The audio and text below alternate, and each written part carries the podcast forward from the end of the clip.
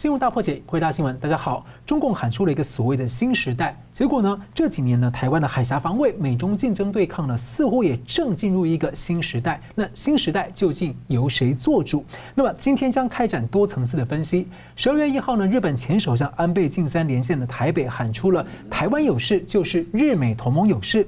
隔天在韩国方面呢，维护台湾海峡的和平稳定，首度列入了美国和南韩的防长会议的一个。SCM 的安保联合声明，那美国在亚洲区域的三大条约盟友日本、澳洲和韩国呢，陆续升级对于台湾防卫议题的相关的表态。那美国、欧盟呢的机制化的协调对中共的政策，联合公开关注了人权、香港，还有强烈的关切中共在南海、东海和台海的议题。那么北约外长召开会议，那二十九国呢？共同讨论中共的议题，还有俄罗斯的问题，而秘书长是点名中国共产党在破坏，而欧洲的对中战略看来是越来越和美国协同，各方在合作贺阻中共，也在推估中共进犯台湾的可能时机，会是在二零二二年吗？那么中共的高速扩军导致台海和区域失衡，在印太的中心，中华民国台湾的防卫要怎么做？怎么协调？难题要如何来解？而中共官员呢，转移资产的一个重地澳洲，通过了马格尼斯基人权问责法，和美国、英国、加拿大、欧盟、波海三国等等形成一个人权制裁网。那亚洲的日本、台湾也在审议这法案，禁止入境、冻结资产，让迫害人权还有贪腐者呢是无处可逃。我们介绍破解新闻的来宾，台湾大学政治系名誉教授明居正老师。呃，主持人好，嘉龙兄好，各位观众朋友们大家好。资深政经评论家吴嘉龙老师。啊，主持人好，明老师好，各位观众大家好。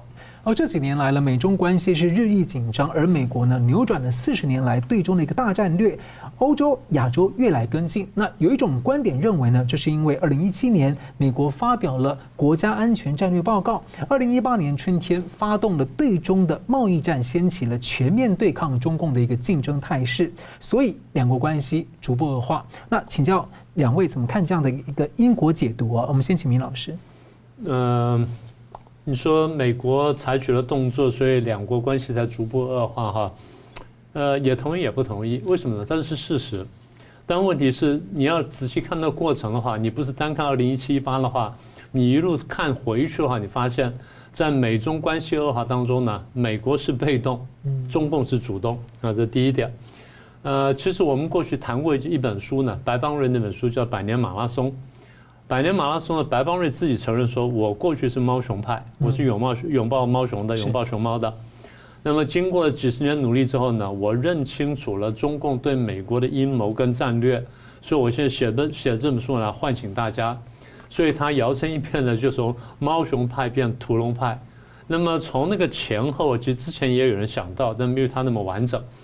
后来书出来之后，当然震动国际了。”那后来很多人慢慢想想清楚了。现在我们看到呢，就是在美国社会当中，尤其在华盛顿 DC 啊，我们发现说猫熊派跟屠龙派在别的问题上可能吵得不可开交，它可能属于两党啊，或者是跨党派交错的。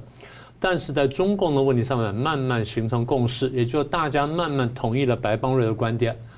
的确，我们过去是看错了中共，然后我们被骗了，所以我们要改变我们的看法。那这件事情在美国官方呢，除了说这个刚才我们讲的之外呢，二零一八年的副总统彭斯的演讲，跟二零一九年彭斯跟国务卿庞佩奥的演讲呢，都分别列点了列出来说，我们为什么改变了对中共的看法？我现在很快把它重述一下。呃，简单说，开宗明义就讲说，我们认清楚了中共的阴谋，然后我们晓得中共呢。想要用各种各样的办法呢，打倒我们美国，所以我们要修改过去错误的对华政策。我们现在美国要开始反击了啊，这是开宗明义讲话。然后话锋一转呢，彭斯讲说，我们当年呢，在二零零一零二年呢，会同意让中共参加世贸组织，虽然它条件并不成熟，它各方面也不也其实还并不吻合大家要求。我们的想法是说呢，希望中国大陆呢参加这个。像就就经济联合国了，参加所谓经济联合国之后呢，经济逐步繁荣，然后经济自由化，带动社会上的自由化，然后带动政治上的自由化跟民主化啊。但是呢，我们这个想法落空了。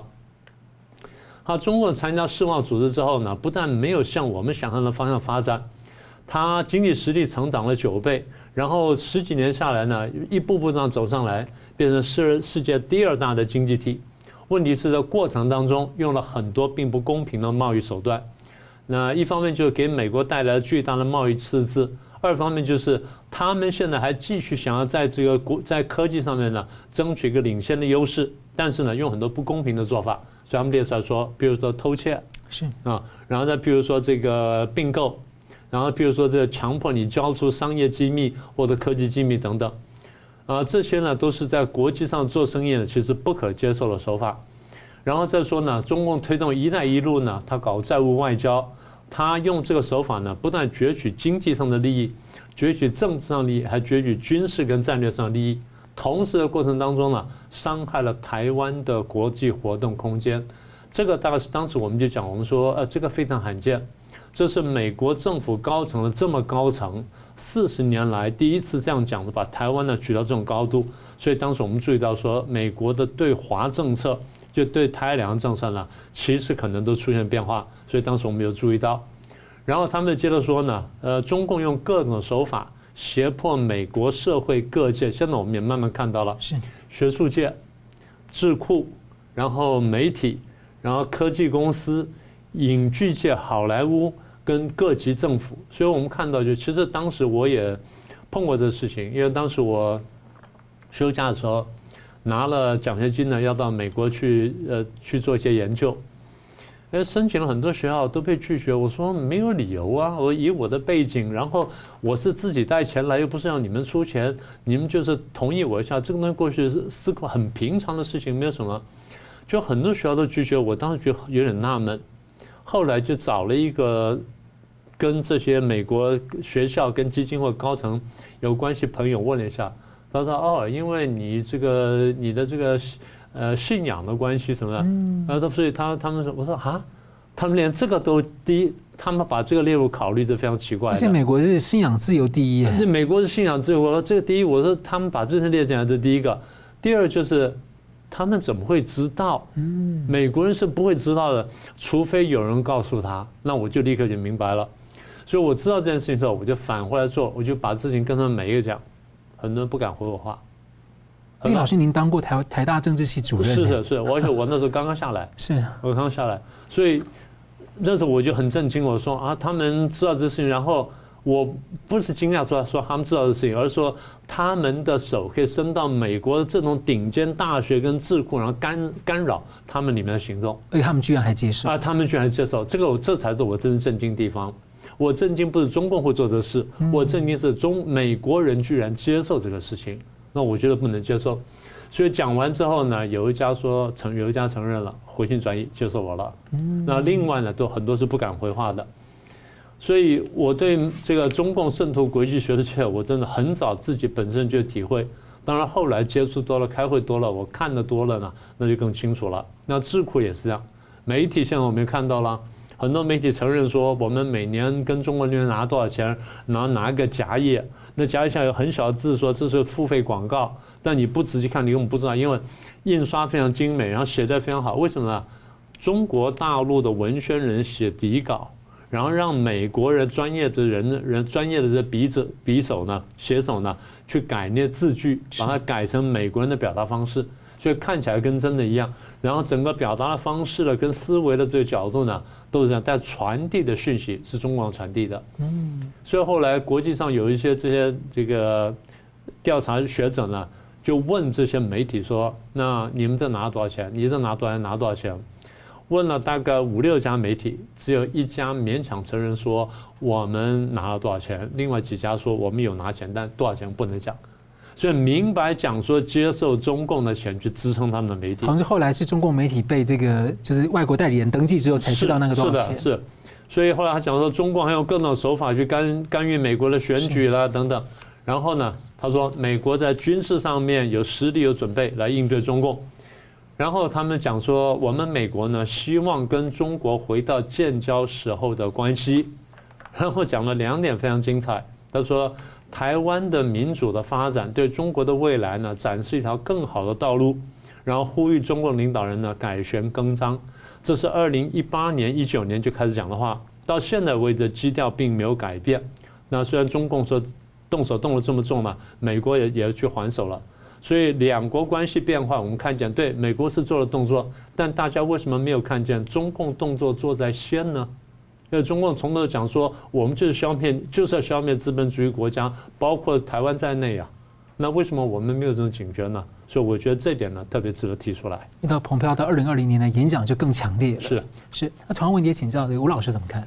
我们现在看到的啊，其实是美国在扭转过去四十年来对中国的战略啊，就是说他在调整他的思思维，包括前国安顾问欧布莱恩讲的啊，美国的。不止四十年啊，从九十年来对中共的判判断都是误判啊。他讲就是说，美国等于是说外交界哈国家安全学派在做一个觉醒。那这件事情，这个应该是这么说，在整个美中的这个就是美国在调整这些战略观点的时候，没有错。二零一七年十月中旬通过那个国家安全战略报告，然后呢三个月后，二零一八年三月二十二号，川普开始。启动关税关税的第一枪啊，开始打贸易战。可是呢，重点是整个过程里面是中共严重的误判，然后呢应对失策，才造成今天这个这种局面的。因为什么？因为贸易上的那个失衡，这是经济利益的问题。这理论上不需要拉到拉高层次到国家安全跟地缘政治，啊，不需要又搬搬出那个这个这么要重这么政治口味这么重的这个对策来。经济利益毕毕竟是可以商量、可以交易的嘛，所以你赚美国这么多贸易顺差，美国提这个理由、提这个问题是合理的。然后呢，你如果配合一下、处理一下，其实一开始也不过就是五百亿美元的差。因为其实本来是在讨论说 WTO 要改革嘛，因为中共一直没有遵守他的承诺，所以要怎么改革去敦促他履行承诺。WTO 算是另一回事。我说美国自己的话，他他对中国有大量的贸易逆差。然后你中国不能说看看着这个事情不当一回事，不不不当一回事不去处理，这个不行。你处理一下也不会怎么样。你就算是他真的开枪五百亿美元克你百分之二十五关税，你应对一下也不会搞到现在全花全部都被课税，而且还双边关系关系还恶化还升级。嗯。所以我说整个中共就是习近平团队的处理出大问题。现在我们要讲这个这这个这个这。怎么回事哈？这个第一个，那第第一件事情哈，在二零一八年三月份的时候，那个时候在谈在处理一个问题，叫做北韩。中共以为美国要处理北韩，哦，那个核子那个试射长城会战的试射，你要美国要处理北韩，必须要来跟我中共商量。然后呢，你现在要跟我谈贸易的那个贸易战啊，要要要课关税。那中共觉得他手上有一张牌，就是北韩牌，所以你要在关税这边、贸易战这边让步，来交换我配合你，帮你处理北韩。哦，第一第一个是北韩牌，结果这个北韩牌呢，被川普破解。川普在二零一八年的六月十二号，在新加坡跟金正恩第一次川金会，川金会完了之后，川普后来几次发言谈到的时候都是满意的。为什么？应该是说他们打川普跟金正恩。达成了一些台面下的交易，然后这些交易呢，金正恩到目前为止都没有违背。什么两？第一个哈，不再从事核子试爆。你看哈，从川金会之后，第一次川金会之后，北韩的确没有再从事核子试爆。第二个呢，不要再试射长程洲际弹道飞弹。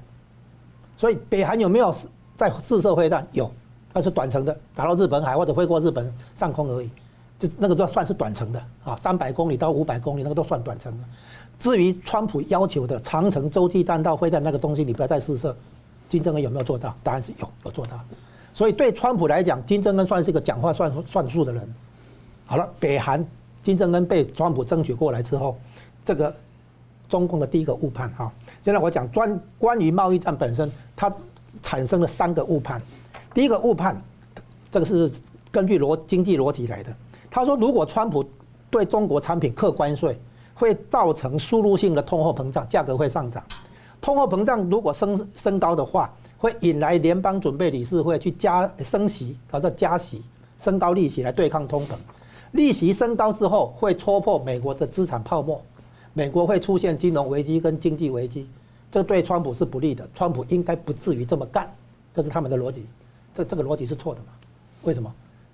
美国量化宽松到现在，就一直到那个疫情之后才看到通膨嘛，尤其是到今年才看到通膨，而且今年还是拜登上任以后才看到通膨。为什么？因为那个拜登推的那个经济刺激方案的话，是直接把货币钞票打入实体经济。原来的量化宽松哈是钱在金融部门赚，没有真的流入实体经济去促进消费跟投资，所以你没看到通膨。量化宽松了十几十年十年下来，没看到通膨。但是呢，拜登上来说要搞财政刺激，不是货币刺激，有财政刺激，公共部门要开始撒撒钱下去的时候，整个原物料涨起来了嘛，啊，所以你看，他说会有通膨，没有通膨嘛？关税怎么会有通膨？除非你一直加关税，你关税加了是一直话哈，那个物价都是一次性反应，而不是持续性的涨价，所以就不构成通膨压力。有物价上涨，但是没有通膨压力，是这样。所以联准会一直在说这个是暂时性的，就是这样。我们当年油油呃石油危机的时候啊，我们调整油价一次性到位，之后就就在各各就各位，大家调整完毕就没了。所以呢，对于通膨的那个判断，说加川普如果加关税会带来通膨，通膨以后会带来升息，升息以后带来资产泡沫破掉，就是这些都都是乱讲。联总会是就算升息会升到泡沫破掉，你他头壳坏去，太看不起联总会的操作水平了。对，所以他整个中方的自己的那个经济逻辑认为，川普不应该也不不敢这么干，这是误判。这第一个误判，啊，就是从关税到通膨到那个金融危机这个这点误判。然后呢，第二个呢，他不相信川普这这个人会来真的，因为川普是商人出身，没有政从政经验，觉得这个人哈可以加压力来跟他谈，所以呢来硬的，叫做以牙还牙，奉陪到底。完全把川普看走眼，川普念的是军校哎，他的国中、高中的时候，他的六年的这个中学时期是念的是军校，好，再来一个，他以为他掌握了渗透了华尔街，就是呼应刚才明老师提到的，他也觉得他掌握了渗透了一些媒体，所以呢，在这个红色渗透之下，他认为美国内部会有一股力量哦，配站在中共这边，配合中共这边来对川普扯后腿，他有这些看法。啊，第第一个认为加关税的问题，川普应该不至于来真的。第二个呢，怀疑川普的这个这个性格个性应该不会来真的，他只是在这个这个对中国来讲哈，算是什么虚张声势啊？英文叫做 bluffing 啊，他觉得川普在这个人在虚张声势，我们不要上他的当，应该来个硬的戳破他这样子。最后呢，就是觉得有这个华尔街嘛哈渗透，然后呢，其实习近平主要是被民族主义情节这个陷阱陷。陷陷进去，他不敢不能做让步。其实他做让步根本没没问题。中国赚美国那么多贸易顺差，给美国拿个五五百亿、一千亿美金会怎样？不会，其实没有什么影响。他硬是对抗的结果，今天情情况更糟。所以他习近平从贸易战一开始被民习呃被义和团的情绪所绑住，他不能让步。他让步被人家说成丧权辱国，哦，这个这个出卖国家尊严等等。所以他不能让步，他只好硬硬下去。因为中共长期炒民族主义，现在害到自己。对，对他靠民族主义情绪取得权利，他现在不能让，一让的话被被人家那个攻击。所以他就主要是中共这边自己的应对方方面面出了很多问题，才造成今天这个美中关系这个这个这么这么糟糕啊。然后最后他还有一个，他有超这个超限战的这种思维，他手上有病毒，所以敢跟中共来硬的。他手上还有他以之前以为他有稀土可以玩。他有那个卖美国公债可以玩，其实这两张牌都不成立，啊，然后最后就是靠病毒，想要来对抗这个贸易战，用病毒战来对抗贸易战，这些都是荒腔走板、误判连连。所以你今天要怪美中那个这个紧张的关系，是因为美国发动什么贸易战？比如美国可以觉醒啊，那你中国要中共要应对得体嘛？你中共误判连连，对美国误判，对川普误判，对经济逻辑误判，你能怪谁呢？好了。我们稍微休息一下，回来谈呢。美中现在之间最关注就是台湾的议题，中共会对台湾动武吗？什么时候？休息一下，马上回来。欢迎回到新闻大破解。在美中之间呢民主台湾呢，不只是对中共来说是他们的核心利益，而对美国来说呢，对印太来说也越来会越来是一个核心的议题。那么，中方的习近平呢，在近其的几次的重要谈话中呢，一直将所谓的祖国完全统一连接到所谓的民族伟大复兴，那么又将所谓的牢牢把握两岸关系发展的主动权、主导权写进了共党的一百年第三份的历史决议当中。那么中共在台湾议题上呢，是不断的对美方拉高这样的一个声量，加深红线，而且在视讯会上也明白告诉了美国总统拜登，而美方的表态也随之逐渐的要对应的了越来越清晰化。所以请教明老师哦。习近平目前是还没有提出明确的，就是要夺下台湾的时间表。不过各国专家都用各种的模模型啊，在推估时间。其中一个经常被猜测的动手时点，就是明年二零二二的这个北京奥运，再接着就是中共二十大之后一段时间内，认为台湾很危险。您怎么看？我先回到前面那个部分，就是说有关于说民主伟大复兴的问题。我觉得因为理解的问题，才能回答你刚刚讲那个最后的，就是是不是打台湾的问题。呃，因为呃，不要说台湾了，都不要说大陆，更不要讲，因为它被中共洗脑的很厉害。台湾一部分也是如此，全世界很多华人呢，凡是接受中共的观点的呢，很多也都这样想。就是简单说，就是他们被民族主义鼓吹得太凶之后呢，就怀抱了一个所谓大中国情结。这个，然后因为有怀抱大中国情结呢，所以他会赞同民族伟大复兴。这个我完全理解，然后我也能够能够接受。但是我想提醒，就是中华民族会复兴，但是不是被中共来复兴，这点我要特别强调一下。什么叫民族复兴呢？不是说哎，现在有了钱了，然后富裕起来了，然后呢，我军事力量强大了，看起来可以挑战美国了，这叫做民族复兴。呃，在我们一般来说，你如果比较读历史读的比较久的，或者说读的比较长的话，你会这样理解的。民族复兴呢，在世界各国大家都是这样看。通常会伴随着价值观，是伴随着文化，尤其伴随着一个道德的提升。也就是说，民族复兴必须有价值观的，必须有文化的，必须有道德的基础，这样才叫做复兴。否则你突然强大化，那不叫做复兴。简单说，今天在德国有多少个有理性的德国人会认为说，当初纳粹呢把德国复兴起来了？哎，对耶，是不是？纳粹吃了大半个欧洲，然后去打了俄国，然后威胁世界各地，谁会觉得说纳粹复兴德国？今天大家觉得说梅克尔复兴德国了，是不是这样？好的，第一个，第二，今天在日本有多少个有头脑的、跟理性的日本人，或者说当年侵略亚洲的那些日本军阀，帮助我们大和民族复兴了？嗯，逻辑是一样的嘛？所以不是说啊，你强大侵略别人叫做复兴，不是的。也不是说你有了钱就要复兴，它必然伴随这种大道德、价值观、文化等等这些东西。而且中华几千年强调兼容并蓄嘛。是，所以更重要就是你怎么把把你自己文化当中好的那面发展出来，让大家都接受，而不是说大家都来怕你叫做复兴，那个就不叫复兴。所以今天我们看到这个，呃，中共统治中国大陆，我们说对内吧。对内把香港搞成这样的一个，全世界都觉得说，本来非常繁荣的、非常富庶的、非常非常自由，虽然还不民主的一个一个香港，被你搞得一塌糊涂，而现在破破烂烂的。就中共认为说，香港是由乱而治，跟全世界看法是相反的。新疆问题，大家觉得说人权受到迫害，中共觉得说我牢牢地掌握住了这个中国的西大门。然后在大陆内部的所有宗教信仰啊、法轮功等等，全部都残残酷打压。国际上都说啊，你为什么要打压？中国觉得说我们就是无神论。然后我们当不认为说我们在这个中国大陆的统治下，让中国把台湾看为国内问题，然后天天对台湾恐吓。国际上发言恐发言警告他了，他说啊，这是我的国内事务。好，这是这几件事情。再来呢，武汉肺炎，世界各国呢稍微有一点点能力的。对于国家这个，因为受到这种流行病的传染，然后经济受很大打击，为了振兴经济呢，都发钱纾困。中国大陆一天到晚号称说，我今天多么强大，多么强大，财政多么富裕，什么等等，然后又脱贫了干什么？你有看到他发钱纾困吗？没有啊，对不对？然后两年的大水灾，又说这个淹了十几个省，然后淹了这个受灾居民几千万人。你有看见他有赈灾有慰问吗？有。习近平跟这个李克强出来了，但都不是到灾区，都在灾区以外的地方。习近平的鞋子还是干净的，李克强的鞋子是脏的。你有看到一个省的省级大员出来吗？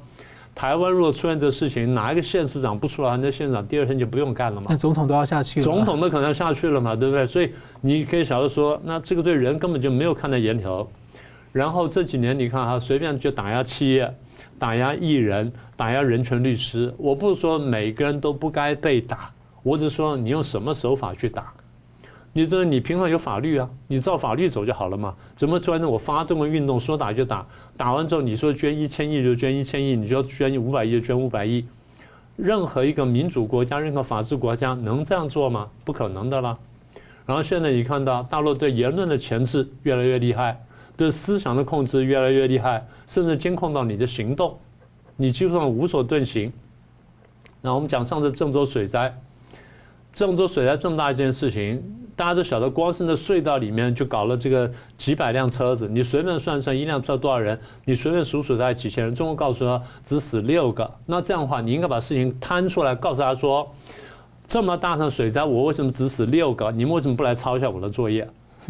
对不对？你你有没有这样讲？然后说哦，只死了六个，这样就过去了。试问现在全世界多少人现在还记得郑州水灾这件事情？为什么？新闻消音了嘛？你看不太到了嘛？他不报道了吗？他不追踪了。好，彭帅的人选现在出来了。现在我看到呢，WTA 说我们希望跟彭帅能够保持固定联系，去确定安全，没有用。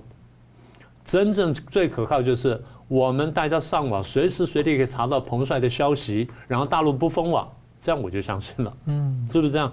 所以简单说，大陆现在做的事情呢，对内这镇压了、迫害了，然后钳制什么，全部是睁眼说瞎话，全部是指鹿为马、为马颠倒黑白。这对内的部分，对外呢，前面承诺说南海呢我不武器化，然后这个呃礁呢不岛屿化啊，现在全部违反了，甚至甚至想内海化。香港呢说五十年不变，就我现在这个是一一半不到呢，一国两制完全撕毁了。又向全球去渗透了，去统战，搞了联合国，搞了各种相关机构，搞了 WHO，甚至搞到了 NBA，然后又搞了战狼外交，然后践踏普世价值。这东西我们不是在抹黑中共，我们只是告诉大家说他们做了多少事情。而这种政权，他说我是民族复兴，居然国际上还有人相信，这不是很奇怪的事情吗？是不是这样？所以讲到现在，就是说，问到你刚刚的问题说。啊，是不是共中共二零二二之后就打台湾？那倒不是，这样讲，共产党是一个全球扩张的一个一个政权，或全球扩张一一种思路，所以他有机会是一定会扩张的。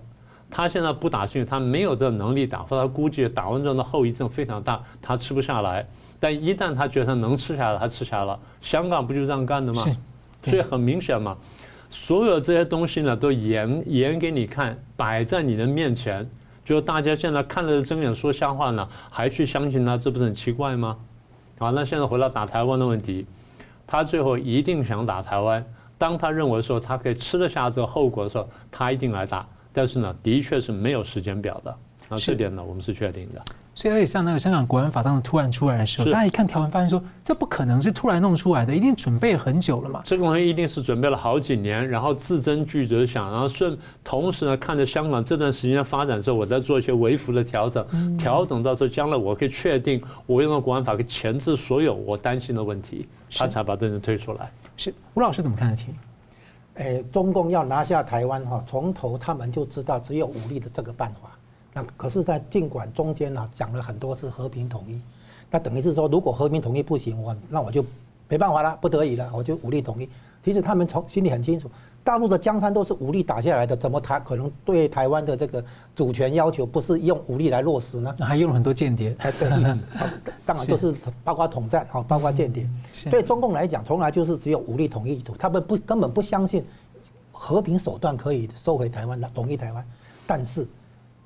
很妙的，普京说：“你其实可以这个动经济手段啊，对对对对，你根本不需要动武。”嗯，这个问题其实很妙，因为啊，在苏联解体之后，我看到有一次报道，苏联的曾经是海军上将啊，他跟这个中共的人讲：“你们就是不过就是有香港、台湾，要是我们俄俄国也有香港、台湾的话，我们今天不一样了啊，这这是。”这是在讲哈中共的这个发展哈，从改革开放开始，邓小平的改革开放还加四个字叫做韬光养晦，这是一组的啊，一面搞改革开放，一面搞韬光养晦。那么这个这八总共这八个字这条两条路来走起来，有一个重点，就是把中国的这个计划经济相对落后的经济，文化大革命之后然后一穷二白这个经济拿来跟美国为首的国际资本主义挂钩。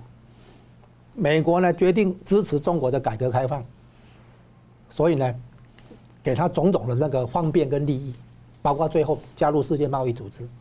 中国的经济是在加入世界贸易组织之后，才从原来已经很好的发展，出现飞跃式的发展。你去看它的那个统计数据，GDP 的数据，你就知道，零二零零二年之前算是稳定发展而已哦，到二零零二年之后用飞的，用飞跃的发展，为什么？因为加入世界贸易组织，让它取得相当多的利益，啊，所以尤其是从 SARS 结束之后，北京奥运、上海世博啊，所以从二零零二年到二零一二年，就这十年时间，啊，让中共去可以很自豪地说，它出现了大国崛起。就这十年，那这十年是背景是怎么来？美国怎么会疏忽？并不是，是因为反恐。美国被恐怖分子攻击之后，陷入这个这个反恐的这个运动里面哈，我们讲它把它称为这个反恐的运动里面，给中共十年的黄金时间。所以中共一直在讲这个十年呢是它发展的黄金时间。然后然后呢，有没有可能他搞再搞一次恐怖攻击，然后让美国再陷入？现在发现啊，他设计的是病毒嘛。啊就是让美国又都陷进去，忙着对付病毒，忙着对付这个疫情，可能又没有时间好好来对付这个中共的这个崛起的问题，啊，所以我们现在看出来，俄国普丁为什么讲那句话说，其实中共可以用经济的手段。你想想看啊，如果继续走改改革开放，继续韬光韬光养晦，中国的体量会很惊人，它它的人口总数已经超过美国、加拿大。加上欧盟，加上日本，加上澳洲这些所谓已开发经济体、发达经济诶经济发达国家的总和，还要超过五成。这些地方加起来哈，大概九九亿五千万人左右。它号称是中共号称十四亿人嘛，所以呢，中国的发展只要接近这些发达国家水平的话，它一国可以抵得上所有发达国家的总和，这不是很可怕吗？它只要人均所得到人家一半的话，也很够看了。所以中共只要一直搞发展，它变成一块很强大的磁铁，德国、日本吸进来，美国都吸进来。你看看它现在红色渗透对美国不是做的有声有色吗？那个时候他还需要管台湾吗？台湾往哪里走？你自己想想看。如果中国一直发展下去，德国的汽车市场只能卖啊，几乎就是以中国为主要目目标，对不对？日本的那个化学啦、电子啊，很多材料也只能办做中国的生意。那韩国不用讲，都都倒过来。那时候台湾往哪里走？你想想看，你哪里需要对台湾动武？所以普京讲那个东西是很有深意的。中国只要一直搞发展下去的话，他把所有已开发国家全部吸过来，请问你台湾往哪里走？日本都倒过来，美国都倒过来，你台湾往哪里靠？他哪里需要对台湾去大呼小叫？对不对？所以呢，正确的大国崛起的战略，应该是坚持改革开放跟韬光养晦，而习近平恰恰完全相反。但是有没有可能，就是说，随着这样经济不断的持续的往前走的时候，它的社会就会有一些开放性出现的话，这对共产党的控制又造成了让他感觉恐慌。他以为说改革开放下去的结果会动摇中共的统治了啊，他有这种这样的判断，但是这个判断是错的了。所以你你会发现，现在中共碰到的问题是发展之后，他的理论水平跟不上现实的水平。哦，他现在他以他的所有理论的话，都是马克思那个年代的十九世纪那个年代的东西。他现在不不不能明白为什么改革发展起来以后，国家强起来以后，他中共的政权反而会危险，会被会被老百姓看破手脚，会被推翻。这种担心啊，这是表示他理论水平真的太太严重了不足。现在我们看出来，苏联当年崛起的时候，苏联刚刚成立，然后刚刚崛起的时候，西方国家也很惊惊讶啊。只有那个时候，只有一个海耶克写了一本《到奴役之路》。预告了苏联这个这套体制不行。五十年后，芝加哥学派、自由经济学派的米尔顿·弗里曼，弗里曼才重新为那本书写了一个五十年后的序，重新给他写一个序，发现他的远见提早了五十年嘛，终于看到苏联解体嘛。哦，那你现在看，中共在经济理论不足也就算了，他对于整个发展理论不足，所以呢，他现在其实在搞了社会监控等等，我把它称为。中国在走上军国主义道路，嗯，所以呢，我们现在干脆称中习近习近平领导的中共叫什么呢？叫做纳粹中国。这样的能能够民族复兴，能够崛起，不可能啊！大大家一定要了解，中共必须以中国的正统、正确的方式来崛起。就像刚才胡一鸣老师刚才提到的，你用这种方式，偷人家技术，对不对？然后耍流氓、耍无赖这种方式，能够民族复兴、伟大崛起，不可能。亚企发展过程中，像那个污染等等的问题做得很过头，其实民间的长期问题很难解决哦。好，我们休息一下，来我来谈说，在因应中共方面呢，台湾的防卫的策略逐渐在演变，而美国台湾在之间的互动跟合作是如何？另外，安倍晋三呢喊出台湾有事就日美同盟有事，未来跟这么多的国家之间要如何来协调因应？休息一下，马上回来。欢迎回到新闻大破解。中共连年的高速扩军，导致台湾海峡军事失衡，中华民国台澎金马要如何防卫是个大灾问。台湾呢一直在持续的做调整，不过呢，看到有观点认为呢，其实台澎的防卫在美国十余年前呢，从提倡建构不对称，还有这个刺猬堡垒的概念之后呢，又强行希望能够推动整体防卫构想，而最近呢，美国的议员又提法案，要对台湾提供这个未未来几年。对外的军事融资，就说，台湾如果军事预算不够，又临时需要一些重要武器救急的时候，美国出钱来先融资贷款。那有观点质疑说，这其实变相来强行增加台湾的国防支出。那认为美国这些做法很多其实是为了自己要呃赚这个军火钱收保护费，好，并不是为了强化台湾的国防。那明老师，你对于这样这个这样的观察脉络一直存在，你怎么看？我想应该这么说吧，两者都有。那美国人做的事呢，既为了美国，也为了台湾。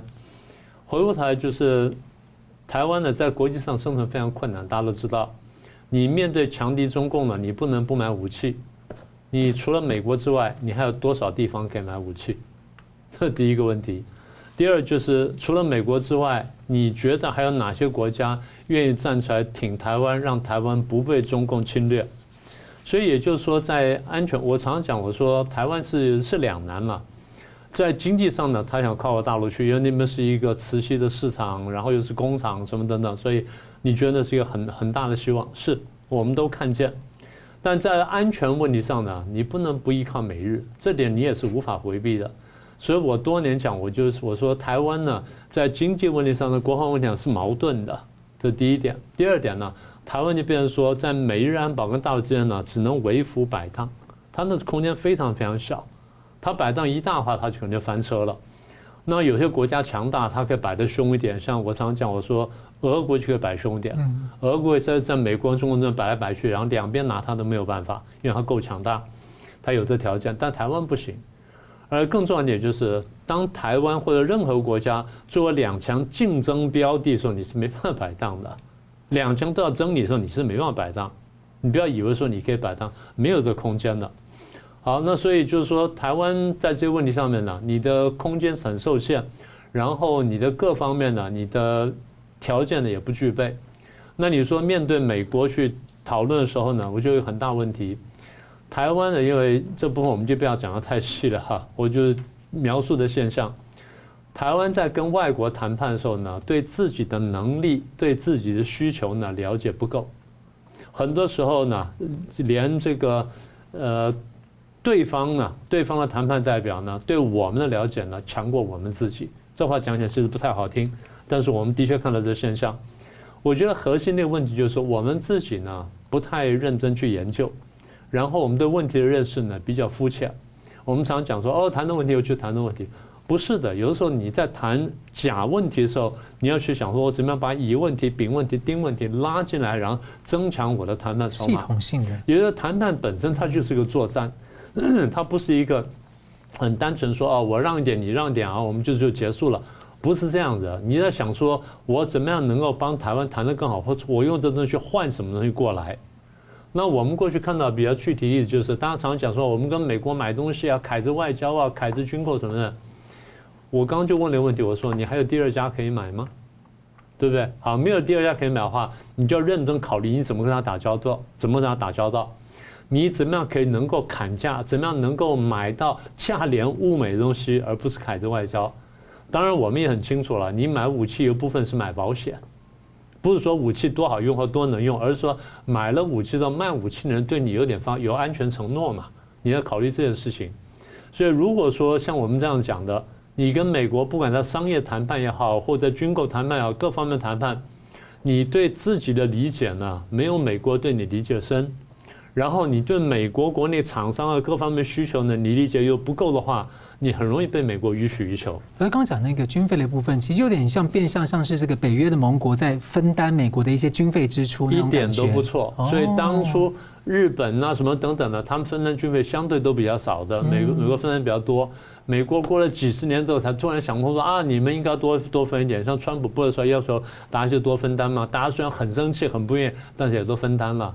你要能够做到这一步的话，那就很厉害了嘛。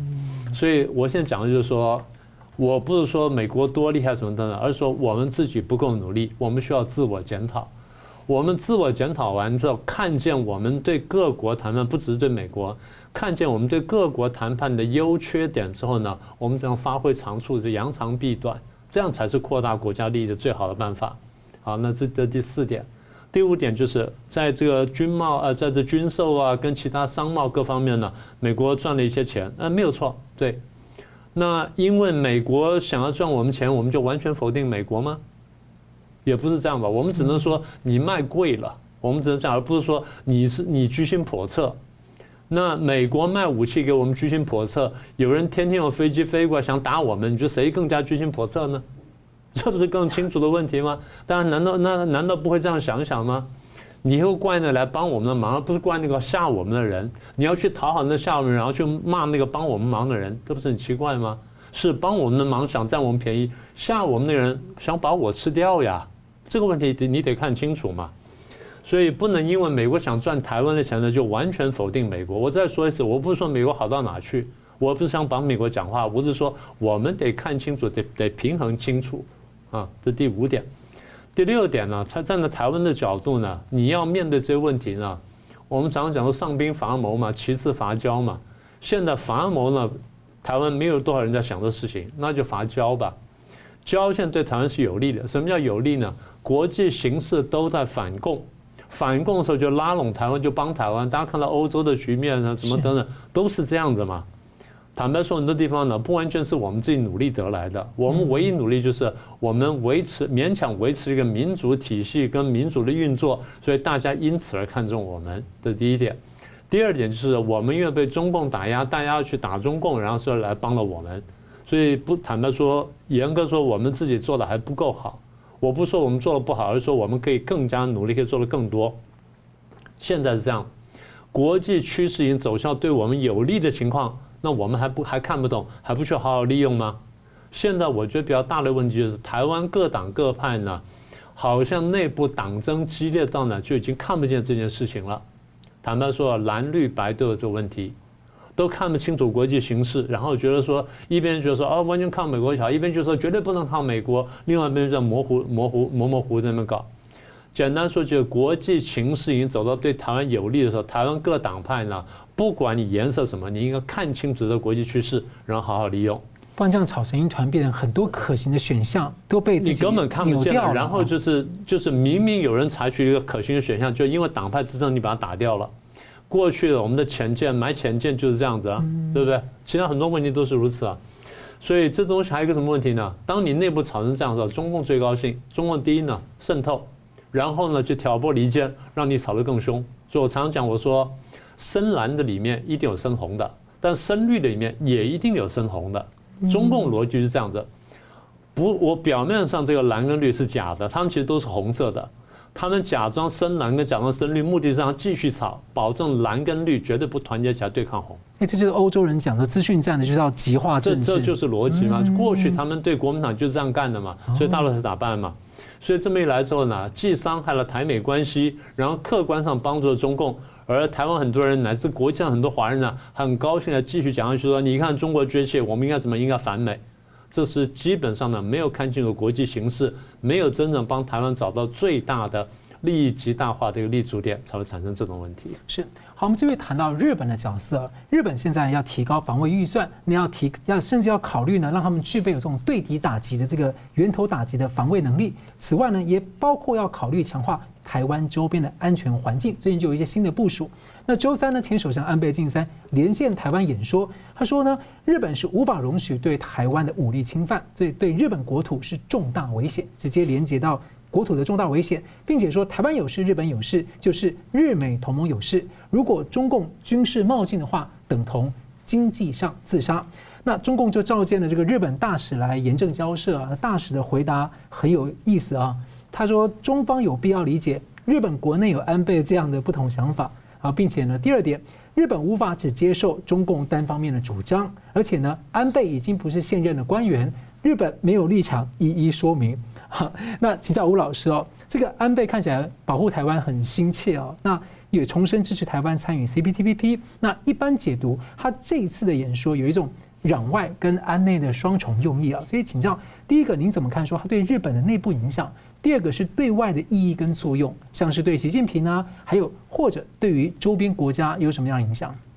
安倍的讲话其实是一个重要的新闻跟事件啊，照理说我们国内媒体应该好好去评论才对。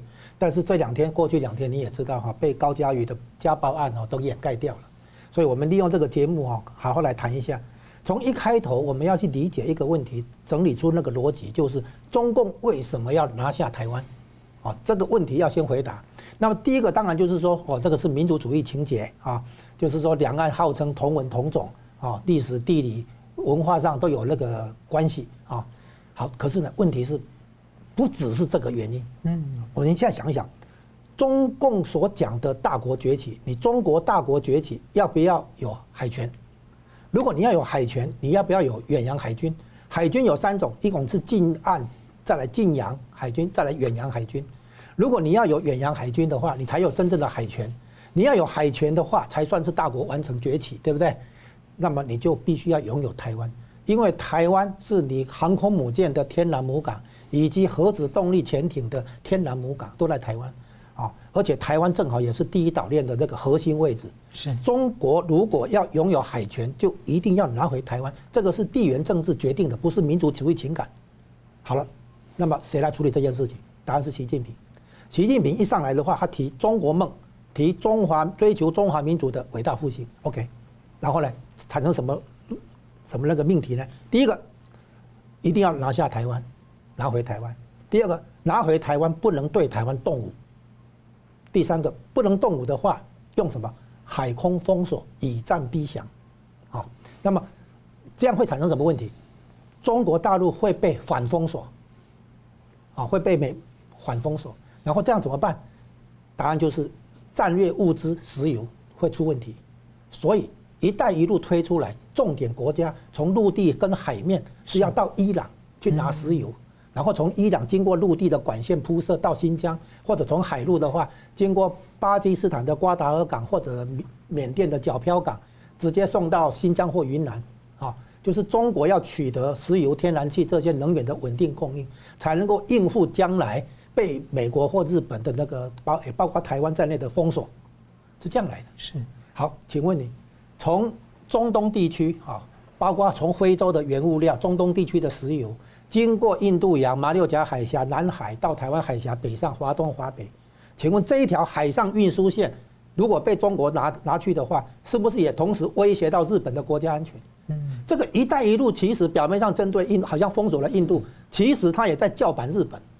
日本当然不能接受你整个海上运输线、日本的海上生命线被中国中共拿去控制住，那不行的。所以美国为什么一定要维持南海的自由航行、自由开放？原因在这里。背后是日本，“一带一路”要威胁的国家不是只只针对台湾，而且也针对日本。然后呢，我们现在回想一下哈，中共从一开始就明白，所谓统一台湾，所谓拿回台湾，一定包括日本这个因素在里面。我这样讲两件事情。第一件事情，一九七二年尼克森跟周恩来会谈的时候，《上海公报》那个时候，所以之前我在这个节目有提过，周恩来就问尼克森啊。贵我两国是不是要完成将来完成关系正常化？啊，尼克森说是的。然后说回来第二个问题，关系正常化之后，中华民国是不是？哎，美国是不是从中华民国断交会约撤军？三条件，尼克森说是的。如果关系正常化的话，当然这样做。第三个问题来了，周恩来问：当美国势力从台湾撤出之后，我们担心日本重新把手伸入台湾，请问在这一件事情上，美国人为我们做什么？尼克森的回答是：我会在美日安保条约的范围内看守。日本军国主义的复活，阻止日本重新把手伸入台湾。周恩来对这个答案满意，可见美国跟中共一开始接触的时候，谈到台湾一定的嘛哈，谈到台湾的时候都已经意识到针对日本跟日本有重大关系。这是这个历史上的的一个发展的情况。第二件事情，一九九六年台湾民选总统的时候，那个江泽民主政的时候，对台湾发动什么飞弹危机啊？就是那个本来说要发射六颗飞弹，后来发射三颗，一颗在新竹外海，一颗在高雄外海，第三颗飞弹落在基隆跟冲绳南端的石垣岛的中间那里。哦，那什么意思？表面上第一层意思啊，警告驻日美军，如果你胆敢南下支援台湾的话，我解放军的飞弹照样敢打你，有这个意思吧？啊，可是因为这个弯，因为这个事情，美国修改重新界定美日安保条约，把台湾变成日本周边有事地区纳进来。好，美美国驻呃驻日美军有五万四千人左右，其中一半的兵力在日本本土四个岛，另外一半的兵力在。冲绳，请问防守的是谁？台湾，所以台湾早就被纳入美日安保条约的范围，这跟你喜欢不喜欢没没关系哈。我说实际情况是这样。然后这一次安倍，你你提到的安倍的讲话里面讲到了，就明白讲了，讲得明白了啊，叫做台湾有事就是日本有事，也就是日美同盟有事，讲这么白了。其实台湾早就被纳入美日安保条约的涵盖范围之内。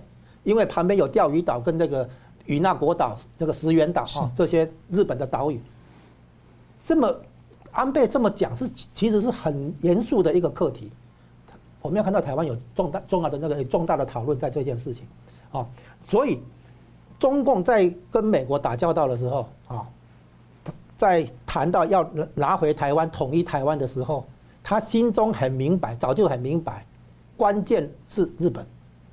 然后现在的习近平团队好像不把日本当一回事，好像不知道有日本这个这个这回事，这是很很倒退的事情。我觉得目前的习近平团队相比于之前中共的那些领导层，什么毛泽东、周恩来、邓小平，差得太远。你看到没有？现在对美国误判，对日本误判，对台湾误判，一大堆的误判，等于是要把老本都花光了。你现在想一想，日本把看到就是台湾跟中中国大陆的关系，原来叫做两岸关系。就是台湾大陆、大陆台湾这样来谈，你看看日本现在的口的讲话已经不是这个层次。注意，现在台湾跟大陆的关系是一个层次，现在台湾问题是印太战略的层次，所以日本的介入不只是因为日本跟台湾的问题而已，台湾的问题其实是整个印太战略的问题，不是。不是台湾、大陆两边的问题，也不是台湾、日本的这个国国家安全这样的问题而已。所以，像澳洲的也出来说，认为中共就是就是想要拿下整个印太称霸的。而且你知道吗？印太战略涉及到了谁的利益？欧洲的利益。嗯嗯。因为欧洲有很多那个重要的物资是从亚洲运过去的。所以呢，当台湾的问题已经不是两岸的问题，台湾、大陆、大陆、台湾这样的问题，也不是台日本、台湾、台湾、日本的问题，而是整个印太的问题的时候，你现在中共还没有看清楚问题的本质的跟它的严重性，还在把台湾当作小弟一样子，那个恫吓是那个恐吓，对不对？这没有用，好做做一些没有用的事情干嘛呢？对不对？然后呢，我们现在解读台湾的那个防卫哈。应该是说，台湾单独就有足够的武力挡下入侵的共军，不劳日军、日本跟美国介入。台湾有这个能力，也有这个骨气，我们不不需要靠别人介入。因为坦白讲，有外国介入的话，的确会让台湾大陆的关系真的以后恶化成不可收拾。将来的话会非常严重，恶就是有外力介入的情况，像中当年国共内战有外力介入，后来局面都不可收拾。最好台湾的防卫，台湾这边单独挑起责任。如果今天美军驻守台湾，他要用到的装备卖给台湾，台湾拿拿这些装备自己来防卫自己的国家，防卫自己的领土，不需要劳驾别人介入，这才是对的。我们并我们并不需要仰赖日本跟美国的介入，但是我们都知道日本、美国一定介入。不过这有个消息是美国的陆军部长啊，他最近说，他说如果美中冲突的话呢，一定是陆海空都会加入，而且他说陆军很重要。那么美方呢，希望能够在东南亚地区增加陆军的部署。那看起来就是以后的这个发展就很有意思了，对中共的贺阻。美国据说在陆在泰国有一个陆重装师啊。就是为什么一旦开发一一旦战争爆发的话，美国一定会切断南海跟马六甲海峡，然后对中共的话可能就会禁运啊。那这些东西的话都不会表示，都表示说战争不会只是局限于台海，不是东海、台海、南海三海一线是同时发发动的，不可能说只是在台海打。所以呢，现在你去讨论怎么打台湾的话，坦白讲，中共不具备这个能力，也不具备这个条件。是，好了，节目最后呢，我们请两位来宾跟我一分钟总结讨论。我们先请明老师。好，那我们刚刚讲到说美中关系的话呢，如果你往常看的话很清楚，那是中共主动呢，美国被动。那美国只是认清楚中共威胁之后还手。这件事情呢，不但台湾人，全球华人都要看懂，然后不要被中共洗脑了。那是第一个问题。第二问题，我们强调，我们说民族复兴呢，不是单纯的有钱或军力强大叫民族复兴。它必须包含价值观、文化跟道德复兴，然后有这些基础呢，才叫真正的复兴。所以中共讲的东西呢，是一个民族主义的宣传而已。第三呢，美国对台湾的这军售呢，它当然有赚钱的部分，它也为台湾，也为自己。所以台湾不能因为说他有赚钱就全全盘否定了他。台湾自己要看见说，我要自己如何强化，我怎么样对美国去谈，谈得更好，然后我可以买得更便宜一点点，更物美价廉一点点啊，这是第三点。第四点呢，国际情势对台湾有利，台湾应该看懂，台湾不要被中共洗脑说，然后美国怎么样怎么样。其实中共最希望就是破坏台湾跟美国的关系，让台湾孤立无援，最后一口把台湾吃掉。所以台湾应该在用兵法上的伐交，要善用美国、善用日本、善用国际力量，不但要懂得自保，更要晓得怎么样在跟这些大国打交道的时候呢，推进中华民国的国家利益。然后最后一点就是，中共这么一百年来呢，一直用民族主义，用那种假的民族主义来统战我们。我们坦白很坦白说了，很多人呢，应该在读读国共两党历史，吸取教训，才会找到真正的对付中共的办法。我们很多人在想跟中共和解，是中国人想和解，他想是和平解放，所以这点呢，大家得想清楚。每次和完之后，后来又突袭了。对，吴老师。哎，台湾自己要能够了解自己在国际形势中的地位，就是大国博弈中，台湾这一局要怎么下，这个东西台湾不能做装，再装不知道，再装傻都不行。我们要明白说，大国博弈当中，不任何一方都不能承担失去台湾的后果。所以，台湾自己加强国防，建立国家安全的共识，然后呢，抗拒共产主义，抗拒红色渗透，这个是做台湾人最基本的一个了解。这是国民的一个最基本的一个素质，我们不需要仰赖别人来帮我们。我们在台湾这这个台海周边有限的空间，你能够放进几架战斗机、几架那个潜水艇，在有限的空间里面，台湾完全可以掌握优势，可以应付得起入入侵的这个所谓共军啊。我们不要那个太自妄自妄自菲薄啊，以为台湾不行。台湾这个棋怎么下？我看过将来五十年、一百年都还下不完。啊，这是一个地缘政治的关键地区，全世界最重要的地区在台湾这里。好，我们非常感谢两位来宾精辟的分析，感谢观众朋友的参与。新闻大破解，我们每周三五再见。如果您喜欢我们的节目呢，请留言、按赞、订阅、分享，并开启小铃铛。那么，感谢各位呢长期对我们的支持。新闻大破解团队呢将持续为您制作更优质的节目。